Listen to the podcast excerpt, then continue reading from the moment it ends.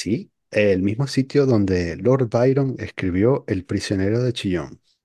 Oh, tell me more. Mm, El prisionero de Chillón es uno de esos grandes poemas del romanticismo eh, británico, escrito a principios del siglo XIX.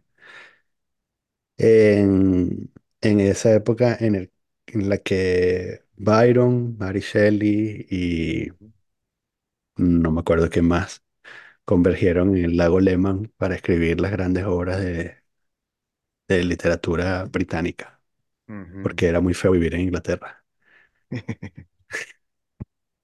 Y entonces contagiados por el, por la idea del Grand Tour europeo y, y por las ideas del romanticismo alemán, terminaron en esta orilla. Ahora sí te escuchamos. Ajá. Muy bien.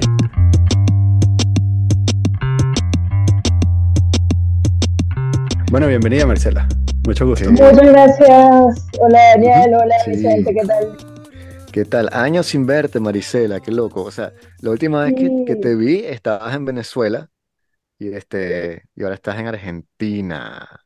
Entonces, bueno, te queríamos es. preguntar un poco de cosas de Argentina, pero ¿cómo, primero, por qué escogiste Argentina para, para irte? ¿Y cuál fue tu proceso de migración? Rápidamente, sin que sea un podcast demasiado ladilla. Ok, eh, bueno, rápidamente, eh, ¿por qué escoge, eh, escojo yo Argentina? Argentina yo la escojo porque yo soy una especie de, de, de otaku, pero de Argentina. Desde que tengo, no sé, cinco años y jugando al Diego en el Mundial del 86 y seis y de ahí en adelante pasaron un montón de cosas y bueno, para hacerla corta, al momento que decido migrar, no había otra opción para mí que Argentina. Eso era como este, la primera y única opción. Eh, aparte, que Argentina tiene mucha facilidad migratoria para todo lo que son países del Mercosur. Pero entonces, Ah, ahora que, que llegó mi ley, ¿para dónde vas a emigrar? Ur- Uruguay es una opción, pero tendría que ganar, no sé, dos o tres veces lo que gano ahora, porque es bastante caro Uruguay, sí. Precios de Uruguay, Uruguay es estuve no caro. hace mucho, no sabía es eso. muy caro. Actualmente, en comparación con Argentina, estuve en Uruguay en octubre y los precios son dos o tres veces los precios de acá.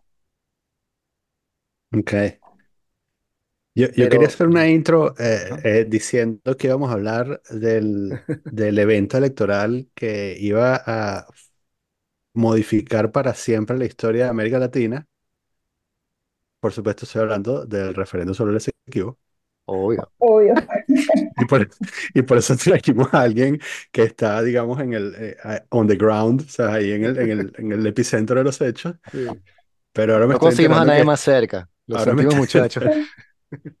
exactamente. Este, pero bueno, me ha arruinado el intro. El, um, el- ¿cuándo es la inauguración?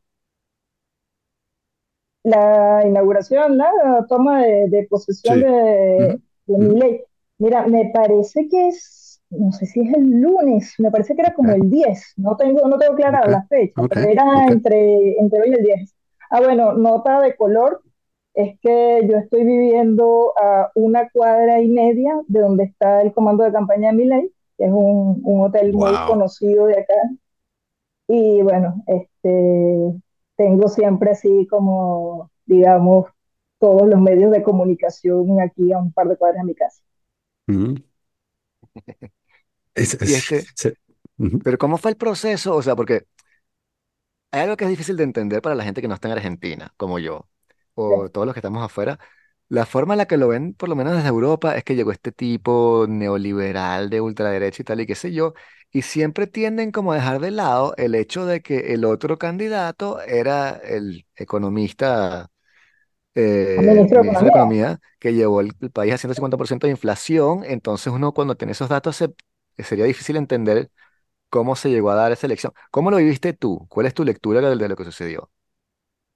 Y bueno, mi lectura es que Milei llega como una cara nueva, digamos, dentro de lo que es la, la política argentina. Es un hombre que tiene muy poco tiempo dentro de lo que es política como tal y hay parte de la ansiedad de la gente por un cambio radical.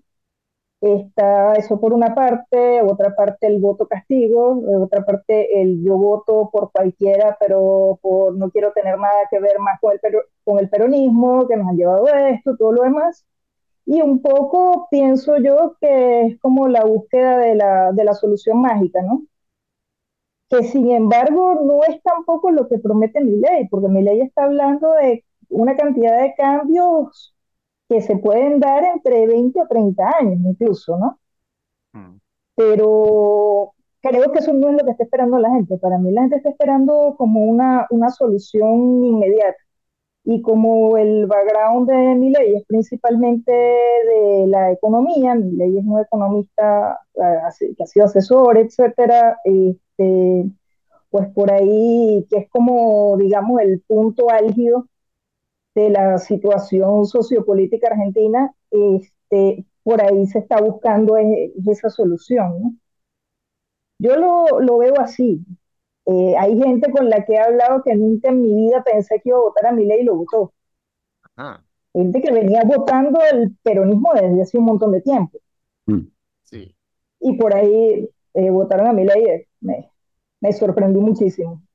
Claro, porque él tiene esa parte como populista en los artículos que pude leer, que el tipo aparecía con una motosierra en los eventos políticos y decía que iba a acabar con todo, que es como que, ¿sabes? Clean the swamp de, este, de Trump o freírlos en cabezas en aceite. Eh, este, claro, claro. Exactamente, sí, es mucha, uno puede hacer mucho paralelismo con eso, con, vamos a freír las cabezas de los adecos en aceite, que esa la conocemos nosotros bien, este, todo eh, Make America Great Again. Este, De hecho, por ahí estaban circulando una, unas gorras que estaba mirando en estos días en Mercado Libre este, que decían Make Argentina Great Again. claro. Sí, no me extraña. Y, y, pero mm, sí, una cosa que me, que me interesa por, basado en, lo que dijiste en la intro, eh, tu, tu visión de, de otaku, de fan de Argentina, ha cambiado desde que, o sea, por ejemplo, con esto, pero no solo con esto, sino con lo que ya has vivido, que tampoco es, digamos, desde afuera no se ve como una maravilla. Eh, era, ha, cambiado la, si se puede decir, la idealización o era exactamente lo que te imaginabas yo creo que hasta incluso mejor de lo que yo me imaginaba, ¿no? Mm, Pero esa cosa de, de, que cuando tú estás a gusto y estás haciendo lo que querías hacer, mucho no te importa, o sea, mucho no me importó, no sé, trabajar 14 horas en negro en un comercio haciendo cualquier cosa por, por dos pesos con 50, ¿no? Este, a mí no me ha ido mal, la verdad es que no tengo, no tengo mucho para quejarme y tenía, cuando yo me vengo para acá, era la segunda vez que yo venía, la primera vez en otro contexto totalmente diferente en el 2009. Me había hecho algunos amigos ya acá, tenía, digamos, ya como un entorno medio construido, no vine tan de cero.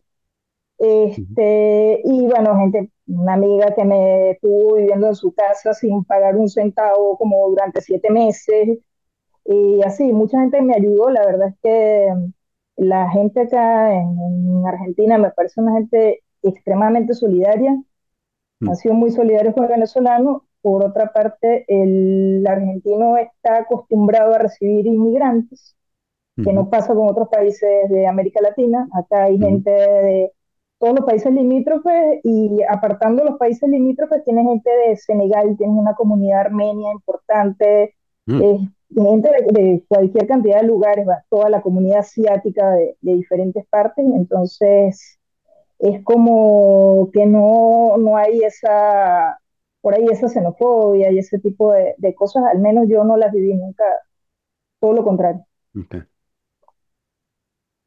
Ok. Y, estando allí, em, era en, los meses o sea, en los meses de, antes de la elección, eh, ¿tú veías con claridad que, que Milei podía ganar o, era como una cosa que... Ujú, No, yo nunca lo pensé. Cuando Milei aparece por primera vez, yo nunca pensé que Milei iba a ganar, ni siquiera pensé que iba a llegar a segunda vuelta. mm, La verdad es que no, no lo pensé. Este, tenía, tenía bastante claro que el, el oficialismo, digamos, no iba a llegar a, a una reelección. Me parecía bastante difícil ujú, pero pensé que más bien iba a ser por el lado de, de Juntos por el Cambio, ujú, pero nu- nunca pensé en Milei, de verdad que no, no pensé que Milei iba a ganar. Y menos con la diferencia con la que ganó, que ganó además con una diferencia importante. Pensé que podía ser una elección más cerrada. Eh, a mí me da mucho miedo, de pronto no miedo, pero las consideraciones que tengo con respecto a lo que sucedería con Milei no son tanto por la, la utopía que él plantea de, de, qué sé yo, nacionalizar la banca este, o, o privatizar la banca, no me acuerdo, pero tiene unos pla- planes muy estrafalarios, pero no es tanto eso, sino que cuando él propone reducir eh, los gastos, que es el- un plan fiscal que es- eh, está muy en la línea de Milton Friedman, que él le gustaba, este, y Rothbard, este, con lo de los impuestos, eh, que mucha gente, bueno, sufra, pues que le corten la pensión, que le corten las, la- las pocas ayudas que tienen y que sea de verdad un, problema social mayor, pues. Y, y que dentro de todo no resuelva tampoco las cosas de, de, de, de profun- en profundidad, porque desde que desde George Bush Jr. venimos vien- viendo estos cortes así radicales de, impuestos y no mejora la situación económica de ningún país. y sí, todo el tema de lo que es los planes sociales y lo que estamos hablando, jubilaciones, pensiones, etcétera, eso para mí que sin duda se va a ver afectado porque él está hablando en primer lugar de una reducción del gasto público, incluyendo este, toda esta clase de subsidios que recibe además muchísima gente en Argentina. Estamos teniendo en este momento, si no me equivoco, un 40% de pobreza, lo que se está hablando. Y, y, hay gente que le cortan la ayuda social y no tiene que comer. O sea, realmente es muy difícil. Hay gente que está en una situación bastante, bastante grave. Y además no es el tema eh, acá hay una, digamos, como una creencia generalizada de que la gente no trabaja porque cobra un plan social. ujú, Esa es una creencia que hay que desde mi punto de vista es falsa porque lo que te da un plan social no le alcanza a nadie para vivir. Por más que cobres uno, que cobres tres o cuatro o cinco, siempre esa gente trabaja de algo. Pero ¿qué pasa? Tienes, por ejemplo, eh, los últimos años, para tú tener un trabajo en blanco, en la mayoría de los lugares, cualquier empresa medianamente grande que te vaya a, hacer, a, a emplear en blanco, este, te pide el secundario completo. Y eso es un requisito que no cumple mucha gente. mm, Y es un secundario completo que piden para un trabajo en limpieza, por ejemplo, ¿no? Por ahí son este, trabajos que no es que tampoco estemos hablando de, cargos que sean muy bien pagados, ¿no? Este, pero un trabajo, el trabajo más básico está pidiéndole a la gente el secundario completo. Entonces, la gente no tiene el secundario completo, eh, no le queda otra que trabajar en negro. Y por supuesto, cuando estás trabajando en negro, estás totalmente desprotegido y además estás cobrando por debajo de lo, de lo que corresponde, ¿no? Entonces, eh, mucha gente que, que, cobra estos planes sociales, lo que tiene es un empleo en negro, algún trabajito que hace por aquí y por allá, y los planes no son otra cosa más que un complemento de ese ingreso, pero realmente que la gente no trabaje porque quiere cobrar un plan, para mí eso realmente mm, no tiene ningún basamento lógico, ¿no? Claro. ¿Y cuál es la, el, el- a nivel de la distribución política, él tiene cuánto es como 10% en el Senado y 15% en la Asamblea? Y entonces, ¿cómo puedes hacer para pasar las leyes? Y si quieres reformar esos planes sociales, ¿tienes que pasar por la Asamblea o lo puedes hacer por decreto presidencial? Mira, hay cosas que yo calculo que sí las va a poder hacer por decreto y que no le va a quedar mucho para hacer este, si no las hace por decreto, porque de su partido él tiene una, una minoría, este, como comentabas, en lo que es el eh, de diputados y senadores.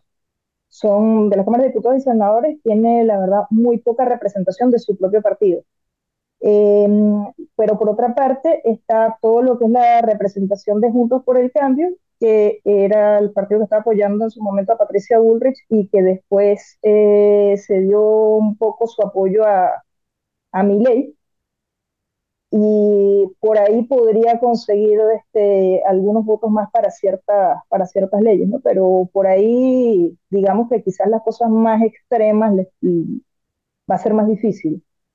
Mm. Por otra parte, aquí cambia mucho, perdón, este, ahí, como es lógico, mucha reserva eso de, de que los presidentes gobiernen por decreto, ¿no?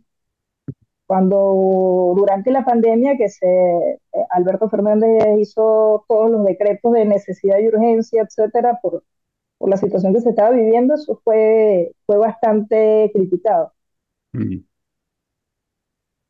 Sí, que yo imagino también que si, como ha pasado en muchos otros países, cuando mm, se intenta un cambio radical, eh, eh, sobre todo si el cambio radical viene, bueno, es como mi lectura, ¿no? Si- quizás estoy sesgado. Si el cambio radical viene de la derecha y hay una izquierda bien financiada, al final termina, terminan ah, habiendo protestas en la calle que evitan que los planes de la derecha se consoliden, porque o empiezan a, a- a- a quemar cosas y tal, y, o protestar todos los días este, de manera pacífica primero y luego violenta.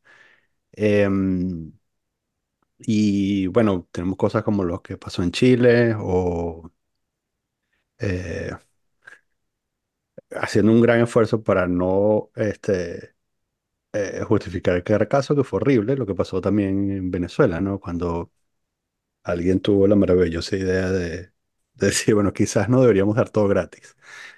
Em, entonces, eh, y también, bueno, lo que O sea, no nos conocemos, de verdad. Estoy haciendo un esfuerzo para no justificar a gente que me parece horrible, pero lo que to- todo el, todo el movimiento de protestas de izquierda durante la presidencia de Trump también fue esto, ¿no? Una manera de, de bloquear cualquier este, plan que, la, eh, que se impulsaba desde el gobierno. Em, y que bueno, parece que inevitablemente eso conduce a eh, que toda esta plataforma de cambio radical sobre la que se lanzó mi ley quizás no sea aplicable y quizás al final, bueno, termine como en otra gran decepción. Que, que al final, en mi lectura siempre, eh, el ciudadano de a pie termina sufriendo porque no, porque eh, se siente entrampado, ¿no? como, no muy distinto a lo que de pronto pasó con Obama, que sabes que o sea, millones, cientos de millones de personas pusieron sus esperanzas en él, pero en el fondo sí, pues, uno podría argumentar que hizo cosas, pero no, no, no todo lo que la gente esperaba, ¿no? O sea, la gente no necesariamente está mejor ahora, está- está- estuvo mejor después de, de Obama que antes de Obama, ¿no? Obama fue terrible, chamo. O sea, la parte económica, después de la crisis bancaria, él no hizo nada Ujú, para reponer eso y lo ujú, votaron por eso. Pero ujú, sí, completamente de acuerdo, sobre todo en, en un país como Argentina, ¿no? En el cual este, en un mes ah, tuvieron cuatro presidentes una vez porque los tumbaban a cada rato. Ujú, Eso no En es una una, eso semana. no le concierne, una semana. Eso no, no, no le, no le preocupa a mi ley, o sea, no, no ha explicado cómo va a hacer para que la gente no se, no le queme la, ca- el, el palacio. Mira, este, con respecto a las protestas, yo vivo a unas pocas cuadras del obelisco. ujú, Hay protestas todos los días. ujú, Durante todo el gobierno de Fernández, yo tengo un par de años viviendo acá en el, en el barrio, y durante todo lo que fue el gobierno de Fernández, hubo protestas, eran protestas todos los días, ujú, por diferentes, diferentes cosas, ¿no? Y son además una, una ciudad bastante grande y la provincia de Buenos Aires es enorme, y la cantidad de gente que convoca por cualquier cosa es bastante, ¿no? Y es bastante ujú, gente que te, que te colapsa el centro. Y sí, además tienes toda una, una cantidad de, de organizaciones, etcétera, y un movimiento sindical ya que tiene muchos años, tiene como mucha convocatoria. Y bueno, eh, obviamente en un momento de, de crisis la gente creo que no está como para aguantar mucho más, ¿no? Y justamente, Daniel, que comentabas del, del Caracazo, eh, también en estos días, no sé si, si casualmente o qué, que me estaba, estaba mirando un poco sobre eso, eh, que mucho, mucho no recordaba, ¿no? Y fue justo eso, ¿no? Fue justo Carlos Andrés Pérez se presenta con el, con el paquete de medidas económicas y, y se explotó todo, ¿no? Entonces, por ahí hay una cantidad, hay un documento que se supone que son todas las leyes que tiene este, mi ley pendientes para derogar. Hay, por ejemplo, mucho tema con lo que son los alquileres. Eh, la ciudad tiene una, una crisis habitacional importante. En este momento la ley de alquileres establece que los contratos de alquiler tienen que ser de tres años y con aumento semestral. Y es una ley que favorece mucho al inquilino, pero perjudica mucho al propietario, más aún con el tema inflacionario. Entonces, esa es una ley que está así como que creo que va a ser una de las primeras que se va, que se va a cambiar a derogar. No, no lo sé, ¿no? mm. Pero ese, ese es uno de los problemas principales que, que está en la ciudad, el tema de, de la vivienda.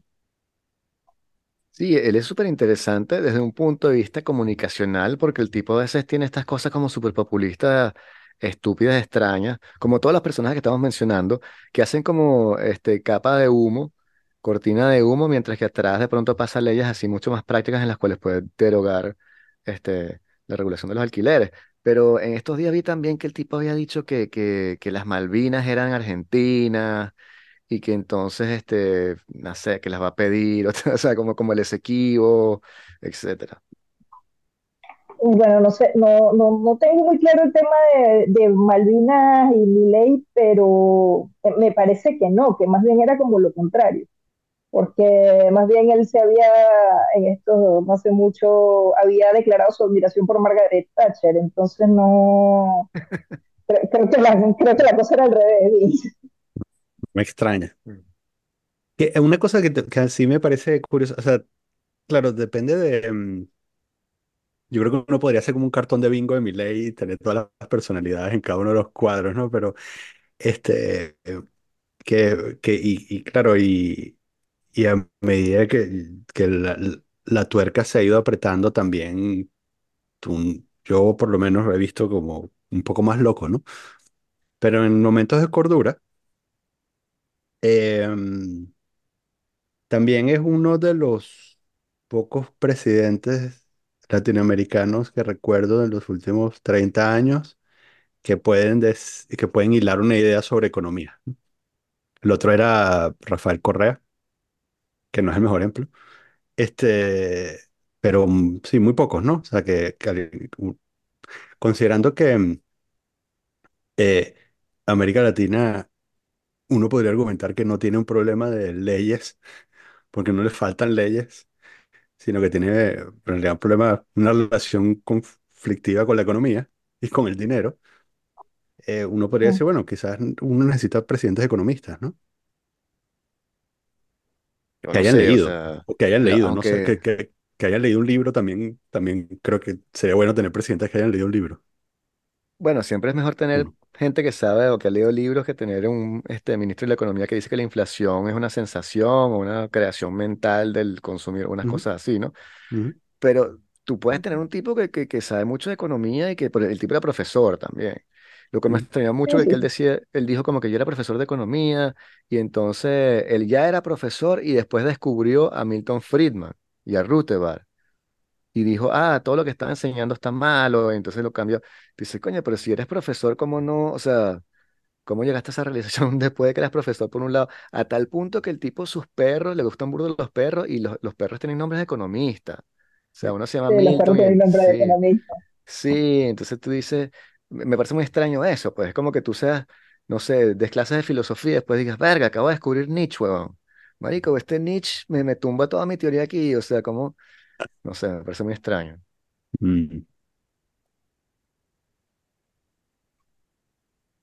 Sí, esa parte, esa parte la verdad que no, no la escuché. Es que son tantas cosas, eh, eh, salía tanta, tanta cosa. Y era como que entre lo que eh, él realmente decía y lo que dijeron que dijo y, el- y lo que él dijo que dijo pero no dijo, era una cantidad, o sea, fueron unos días muy locos, la verdad que fueron unos días rarísimos. Yo creo que hace, no sé, por lo menos una semana que, que apagué las noticias. Digo, no, no voy a, a mi- a- no voy a mirar más noticias por un rato, porque es que se te explota la cabeza, increíble, ¿no? Claro. Y, este, y por otro lado, eh, tú estabas allí cuando eh, los argentinos le robaron la Copa del Mundo a Francia en el Mundial. ¿Cómo, cómo lo viviste ahí? ¿Cómo se vivió eso? Bueno, primero te voy a decir algo, eso fue uno de los mejores momentos de mi vida. Y segundo, Francia. Ese es el, el chiste El chiste. que se sigue Francia. haciendo todavía, ¿no? Este, no, mira, la verdad es que sí, yo, claro, estaba acá y estaba justamente ya viviendo acá muy cerca del obelisco, lo cual significaba que cada Mm, partido que ganaba Argentina yo me tenía que ir para allá a, a- a verlo y a vivirlo y, y no, fue increíble. El día que, que ganamos la copa, yo estaba, estaba mirando el partido en Palermo, yo vivo acá en el centro, como les comentaba, muy cerca del obelisco. De Palermo acá será, de donde- la parte donde yo estaba, serán unas 30 cuadras, ¿no? mm, Y bueno, terminamos de mirar el partido, sale Argentina campeón y obviamente nos veníamos para el obelisco. Y esas 30 cuadras explotaban de gente ya, de, inmediato, salió toda la gente a la calle.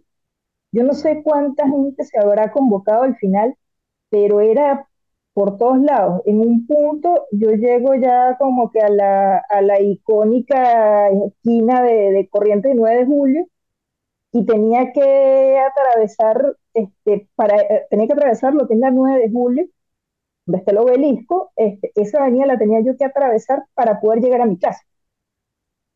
Y eso es un trayecto que en condiciones normales yo lo hago en 10 o 15 minutos y ese momento me tomó 45 mm, hablando de ocho cuadras, y en un punto así que era como que no, uno no se podía mover, uno no podía avanzar.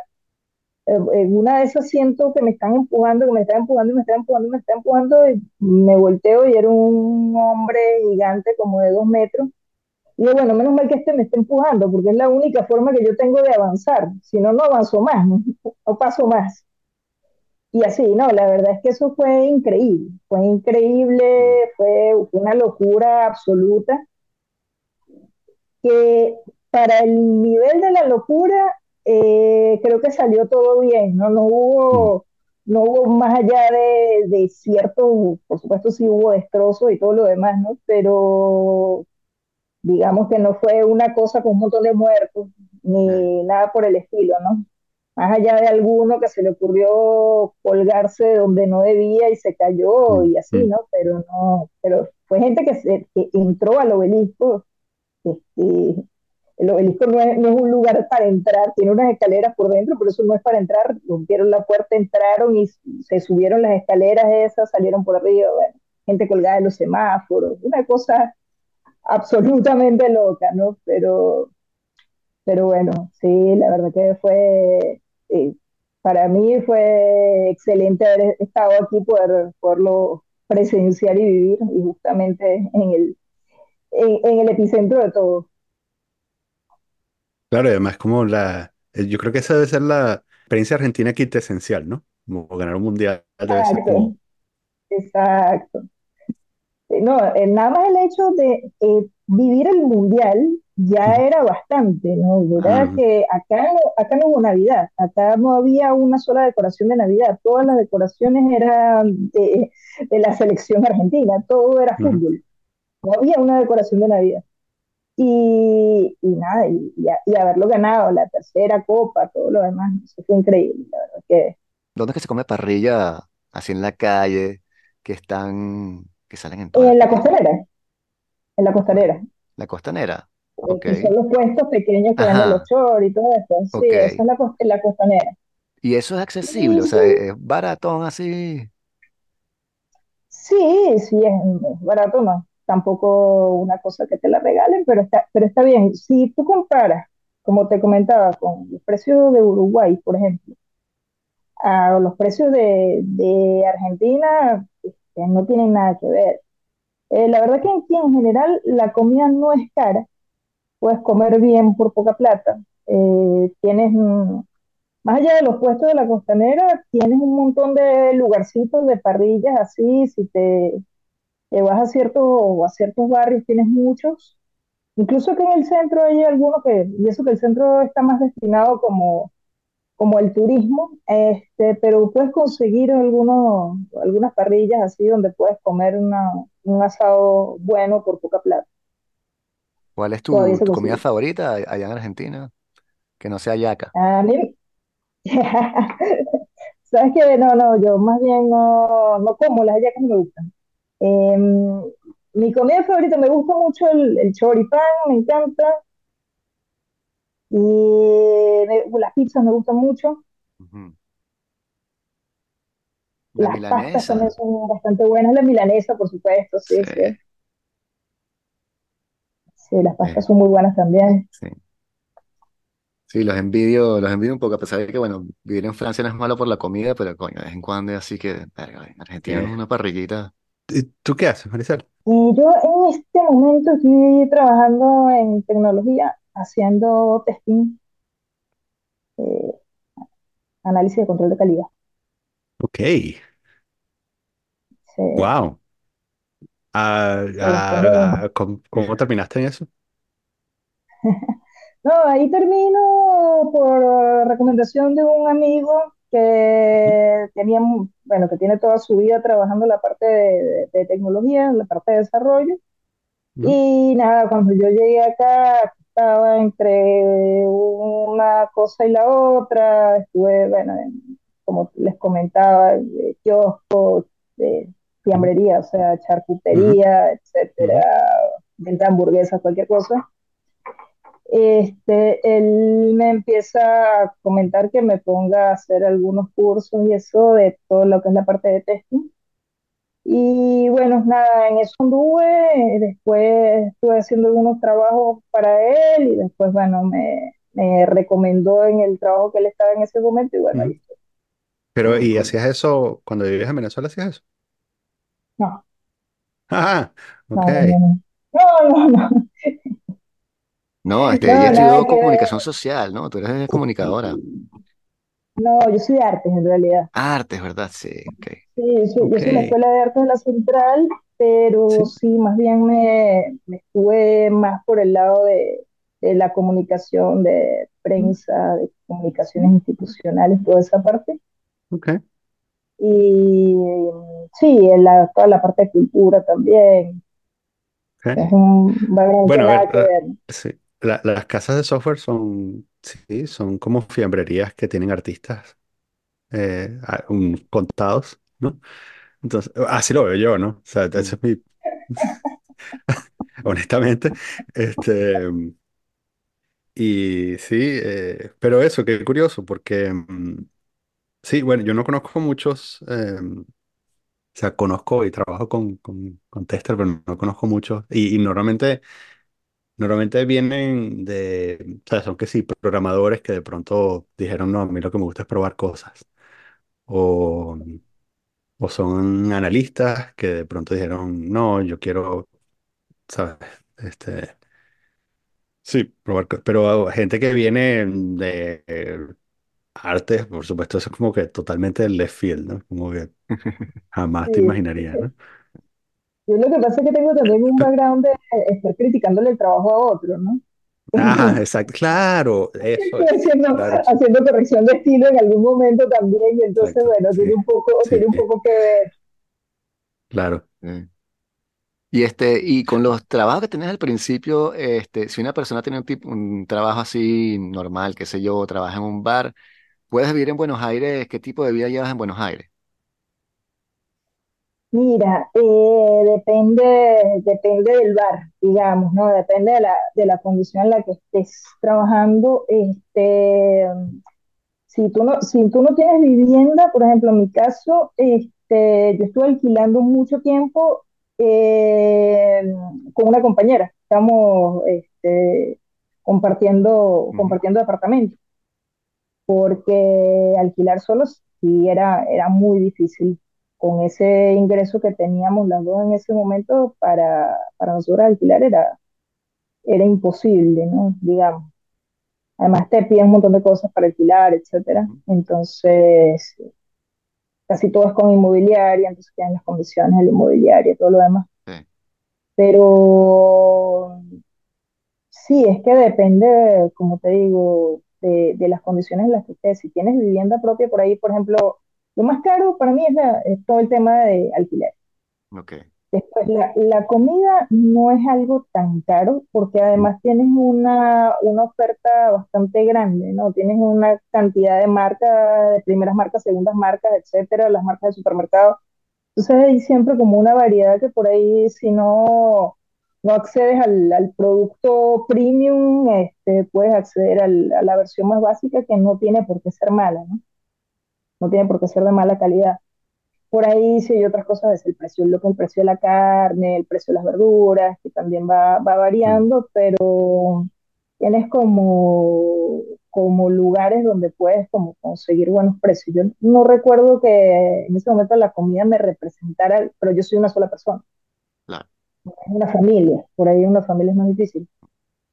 El transporte tampoco es caro si tú te mueves dentro de la ciudad, si tú te mueves afuera de la ciudad, que por ahí tienes que tomar tres medios de transporte distintos, el gasto se hace más alto, eh, pero a la vez tienes una posibilidad de que te va haciendo descuentos de acuerdo a la cantidad de transportes que tú vayas tomando durante, creo que son tres horas, dos o tres horas. Si tú tomas tres transportes diferentes, ya el último transporte lo pagas en menos del 50%.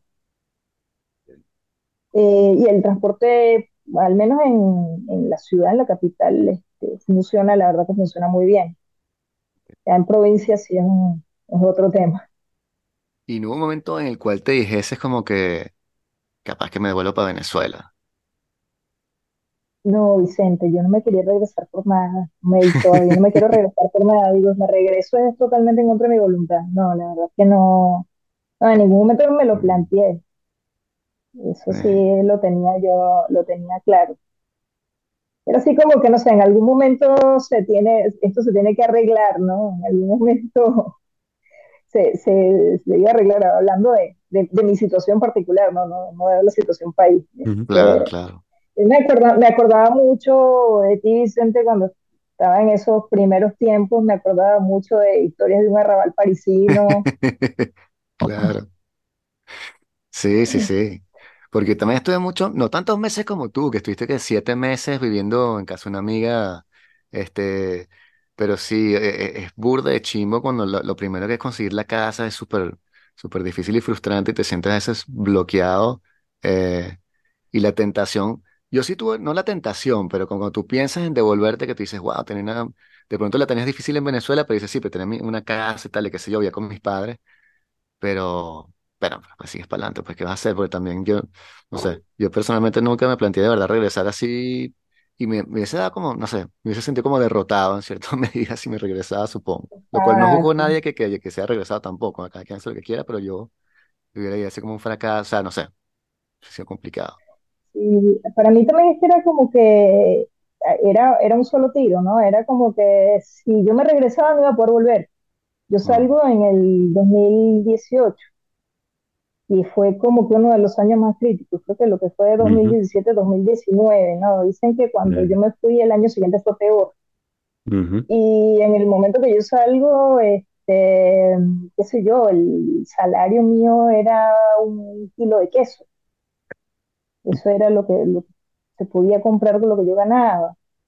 Y así, ¿no? En ese momento también fue parte de lo que, de lo que eh, digamos que propulsó mi, y venía a, la Argentina, fue que yo estaba haciendo algunos trabajos online para una gente de acá. Y eso, y eso era lo que realmente me estaba un poco permitiendo vivir, ¿no? Porque lo, Mm, lo que eso, bueno, más que, no sé, de vender absolutamente todo lo que tenía, el, el reloj de la abuela y la cadena del abuelo, y etcétera, ¿no? Todas esas cosas que, este, que se fueron, que fuimos todos los que teníamos algún tipo de, de, de- de recuerdo por allí que se pudiese sí, vender, se vendió para comprar comida o para comprar un remedio. Entonces sí. no, no estaba planteado, no me lo, no me lo podía, Mm, no me podía dar el lujo de volver, la verdad que no. mm. Eh, porque sí, además es el- bien, bien dicho, ¿no? Es como un lujo, porque el- Sí, sí, sí, incluso la, lo- o sea, lo que, la, la cantidad de dinero que tienes que poner para volver es significativa, ¿no? También. El, exacto. eh, mira, aquí en el chat preguntan, eh, Marisela, que cuál es, eh, que cuáles cursos hiciste. Aquí Ah, parece que los hay alguien cursos, interesado en... Exacto. sí, los este, cursos eh, por acá, por el gobierno de la ciudad, eh, los cursos de codo a codo, cursos de testing gratuitos del gobierno de la ciudad, Mm, los abren, me parece que los abren cada cuatro meses. Mm, y eh, está- están bastante bien. Estuve también por eh, Instituto Web, eh, también otra página de acá, también da cursos de curso básico de testing, me parece que hay uno gratis allí. Hay un curso de testing que te da ya como unas nociones básicas de automatización, también está, está por allí, ok, no sé, incluso automatización, vamos a terminar. Sí, bueno, a, a- a tratar de aprender algo, bases de datos, Mm, SQL, también mm. en Udemy puedes conseguir alguna cosa gratis. Qué loco que el gobierno de la ciudad haga eso. Es como, El gobierno o de la sea, ciudad muchas cosas, sí. Esas cosas pasan en, esas cosas pasan, que sea, en Barcelona, Madrid, tal, este, París. Pero si uno no se imagina que en una ciudad latinoamericana. Ya mi ley lo va sí, a quitar, acá, no te preocupes. por acá, por el gobierno de la ciudad tienes muchos cursos, tienes incluso este, como carreras más largas que puede, que se puede estudiar y todo gratis. Y mm, esos cursos, al menos que yo hice, eran todos online. Ujú, Y bueno, y aparte de eso, hay un, un montón de fundaciones también que, que están dando capacitaciones en la parte de tecnología este, gratuitas.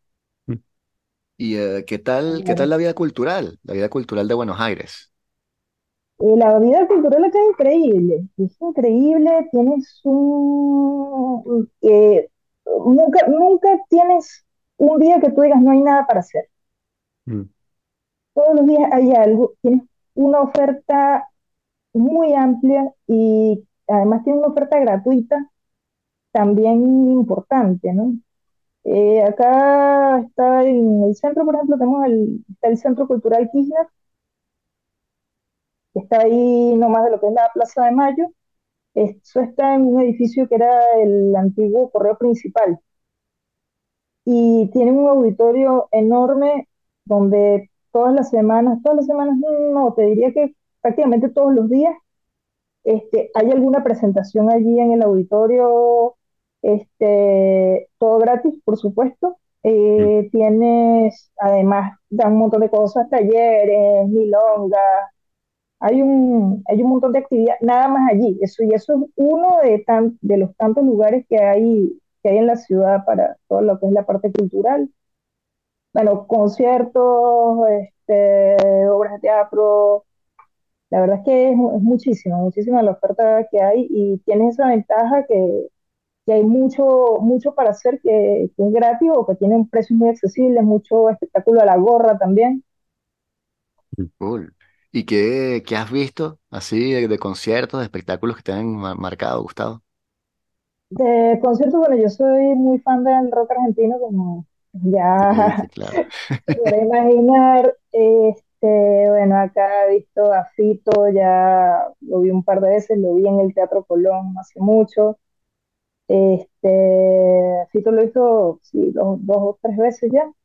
Este, Andrés Calamaro, Fabuloso Cadillac, Estelares.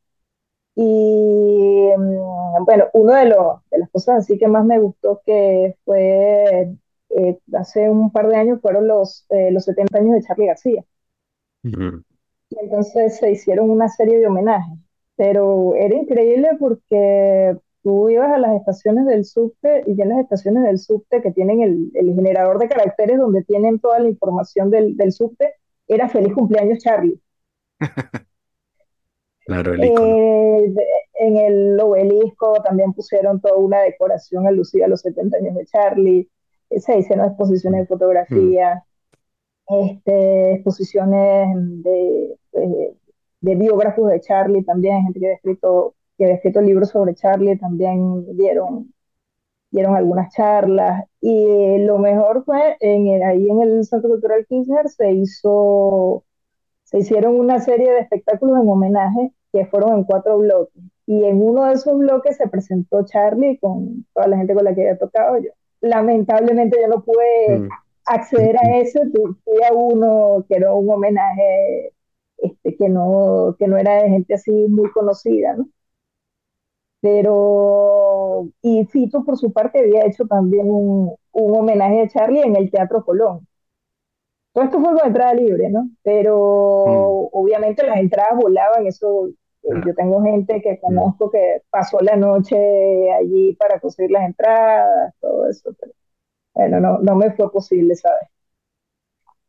Sí, no. Fue una de las cosas que más me gustó, fue cómo, cómo se reconocía la, todo lo que era la trayectoria, la trayectoria de Charlie y cómo, cómo se reconocía acá, ¿no? Y ya, ya empezaste a decir eh, che y tratas de decir shh o, ¿sabes? Vosotros. A veces con la, con la Shrek y eso porque eh, se empiezan a burlar de mí, es Sí, desgraciado. Sí, mis amigos se empiezan a burlar de mí, porque para ellos, ah, una cosa que es comiquísima es que los, los argentinos no te distinguen eh, nada que sea, o sea, no distinguen el colombiano del venezolano, del dominicano, del sí, hondureño, del, co- no, sí, todo el Caribe. es lo mismo. Sí, sí. Exacto, ¿no? Sí, sí, el, Ca- Centroamérica, el Caribe, todo eso es lo Ujú, Entonces es muy gracioso cuando ellos nos tratan de imitar, que termina siendo una cosa como una especie de cubano costarricense. ¿no? Sí. Y, y sí, entonces para ellos uno, uno no dice, no sé, pollo, sino uno dice pollo. Pollo. Sí, con la Pollo. I, ¿no? Con la I. Sí, Sí, para, para ellos es como que uno lo dice con I. Y así, bueno, no, no, no, Sí, lo que se, por ahí hay algunas palabras, términos, cosas que también uno para darse a entender, ¿no? Ujú, Claro. Sí, para no repetirte, ¿no? Como para que no te digan qué, para que, sino que. claro, claro, claro, Ujú, claro. También para uno, yo trato, trato de hablar lo más neutro posible para justamente eso, pues para que ujú, la gente me entienda y, y así. Y sí, hay cosas, qué sé yo, el, el placar y la campera y la remera, esas cosas que ah, termina, las terminas usando porque sí, Claro. si no te entiendo cualquier cosa. A, a pesar de que lo dijiste al principio, como a grosso modo, este, o sea, no eres la primera persona que conozco que, que siente esta atracción por, por esa cultura y tal. ¿Qué crees tú que sea lo que atrae a la gente o lo que lleva a la gente a terminar mudándose para allá? Latinoamericanos, quiero decir.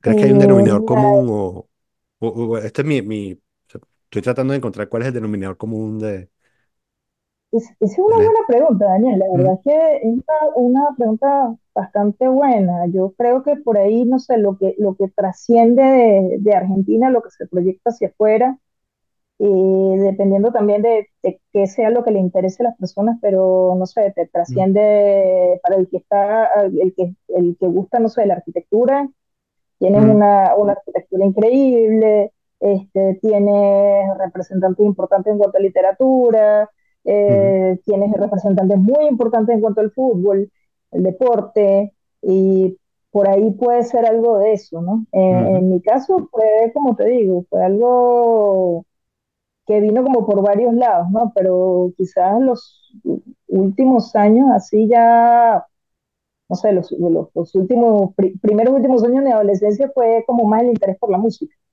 Mm, Era lo que, lo que me gustaba más, pero.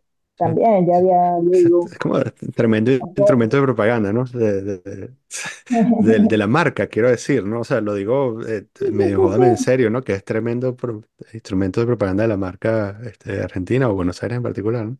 Porque lo que digo es que además hay como, un- ¿sabes? Un grupo de personas que tiene eh, cierta sensibilidad que hace que terminen gravitando hacia allá y así como si tú eh, eh, lo que puedo hacer yo, si yo, yo puedo em, pensar en la gente que yo conocí allá eh, e inmediatamente, ¿sabes? Puedo pensar en un grupo de personas que podrían terminar y terminaron en Miami.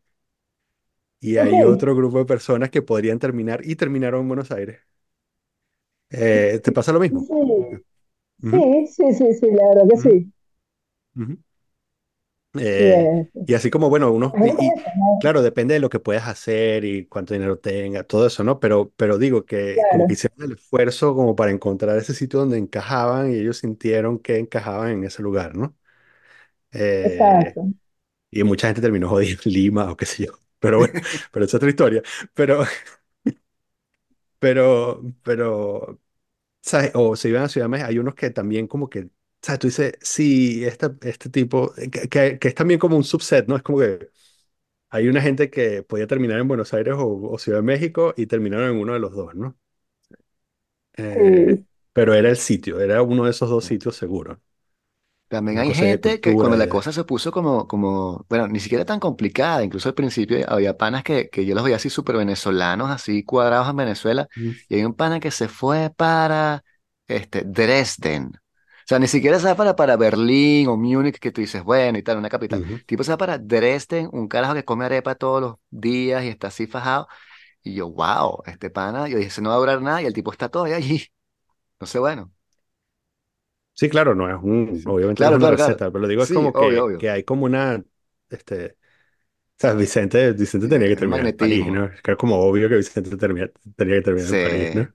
O, sí, o la gente que, que lo ves en. Barcelona también, que te- también hay una, la gente te dice, voy para. España, y dependiendo de la persona, tú sabes si querés ir para Madrid o para Barcelona, sí. que, que es como ingeniero, sí, ingeniero, financista, no sé qué tal, Madrid, Madrid, sí. como artista y tal, hippie, Barcelona, de ciencias y humanidades.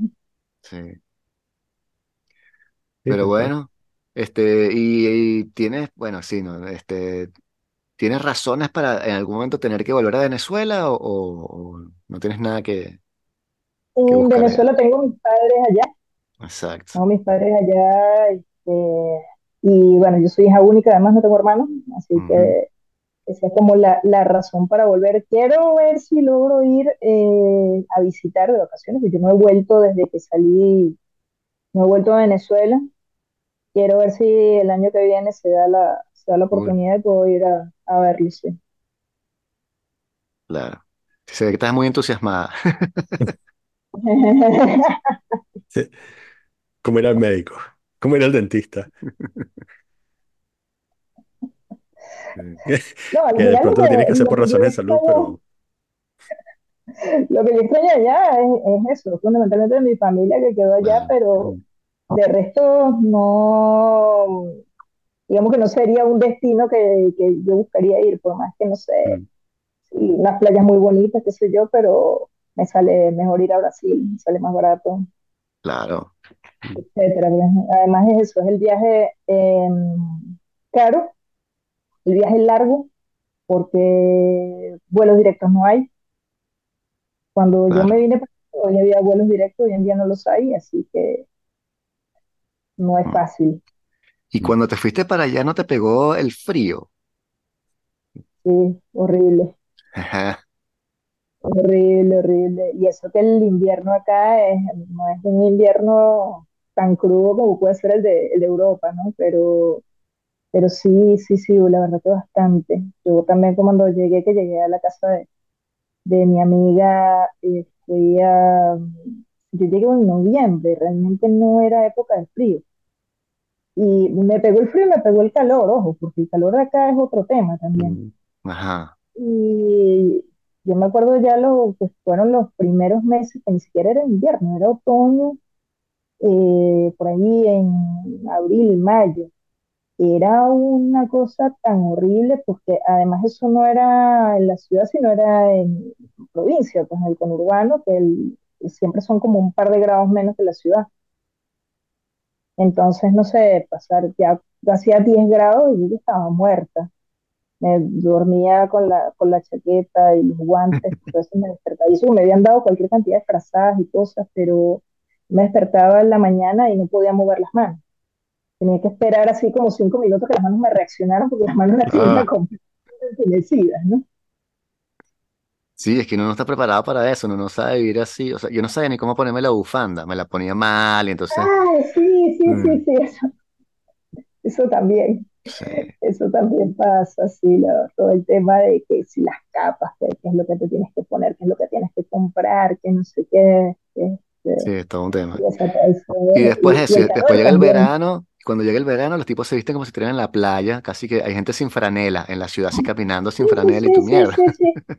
Acá también pasa, lo Sí. del, lo del calor me pasó una vez que salí y estaba saliendo a, a buscar trabajo ahí, a llevar unos CD y salgo de la casa y justamente era así como que una alerta roja por el calor, que no sé qué, y a mí se me ocurre salir y salir al mediodía.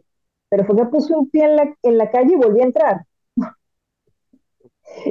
Y la, la señora de allí, de la casa donde yo vivía, ella me, me pregunta que qué me pasó. Yo le digo, no, es que el calor era como una cosa que, como unas llamas. O sea, era como que tú salías y era, estaba todo prendido fuego, era así llamas, como si estabas entrando en un incendio. Y con la misma entré, entonces, no, no, que el calor. Me dice, no, sí, es que justo están diciendo que la gente no salga a la calle si no tiene que salir. O sea, 42 grados ese, ese verano. Me pasó que nunca me había pasado en mi vida también. Otro día que me agarró una especie de golpe de calor.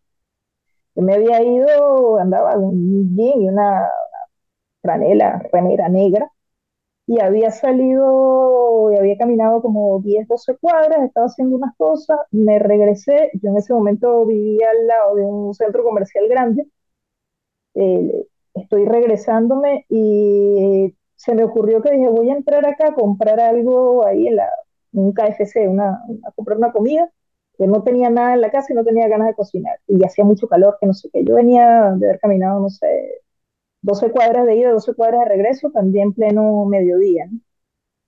Y en eso que estoy esperando que me entreguen la comida, cosa que jamás me había pasado, me empiezo primero como a sentir una sed y una sed y una sed y una sed y de repente así como que estoy viendo que se me, que se me iba a apagar la tele en cualquier momento Ujú. Y en eso, este, por suerte alcancé todavía a pedir ayuda, le dije a una de, las de las chicas de, de allí del, del, lugar que si me podían dar un vaso con agua, que me estaba sintiendo mal, bueno, eso Ujú. así como que en dos segundos ya tenía un chico de seguridad allí que no sé qué, me llevaron a la, me dieron el agua, por supuesto, me dieron un montón de agua con hielo y fui como que como que sintiéndome un poco mejor, me llevaron allí como a la, al servicio médico de, de, allí del centro comercial, ¿no?